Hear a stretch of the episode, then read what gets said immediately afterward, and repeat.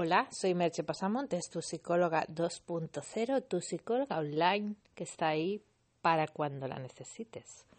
Hoy te quiero hablar de tropezar de nuevo con la misma piedra. Y no, no voy a cantar la canción de Julio Iglesias, que algunos la conoceréis, sino te voy a hablar un poco de cómo es que tropezamos una y otra vez con la misma piedra.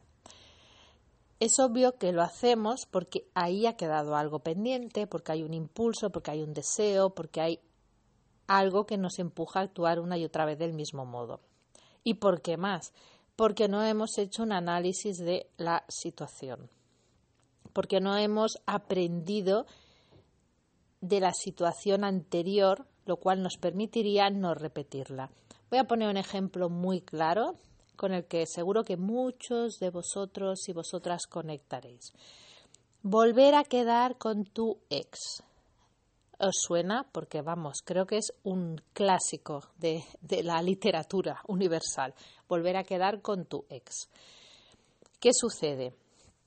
Si tú quedas habiendo aprendido porque tienes que hablar de algo, por, por, el tema que sea, habiendo aprendido qué es lo que hizo que fuera tu ex, si tú has interiorizado cuáles son esos, esas incompatibilidades, si tú has hecho un crecimiento tuyo propio, un crecimiento personal, aunque sea un poco manida la frase, y, ahora eres un poquito otra persona, puedes quedar con un riesgo más o menos bajo de que eso te cause un problema. Pero si tú eres la misma persona que eras cuando eso se rompió y te ha quedado algo pendiente, pues es muy fácil que te sientas mal o que hagas una comilla recaída en el sentido de que vuelvas a, intentar algo con una persona que ya sabes que no te funcionó y sabes los motivos por los que no te funcionó.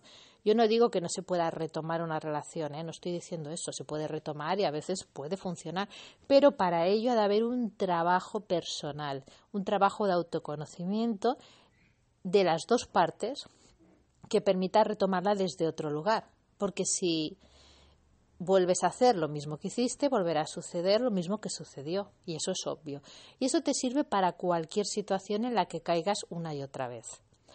Tú sabes cuáles son esas situaciones. Si tienes alguna, no dudes en ponerte en contacto conmigo en los comentarios o con un email o por Twitter o del modo que desees. Y como siempre, espero que me escuches en el próximo podcast. Bye bye.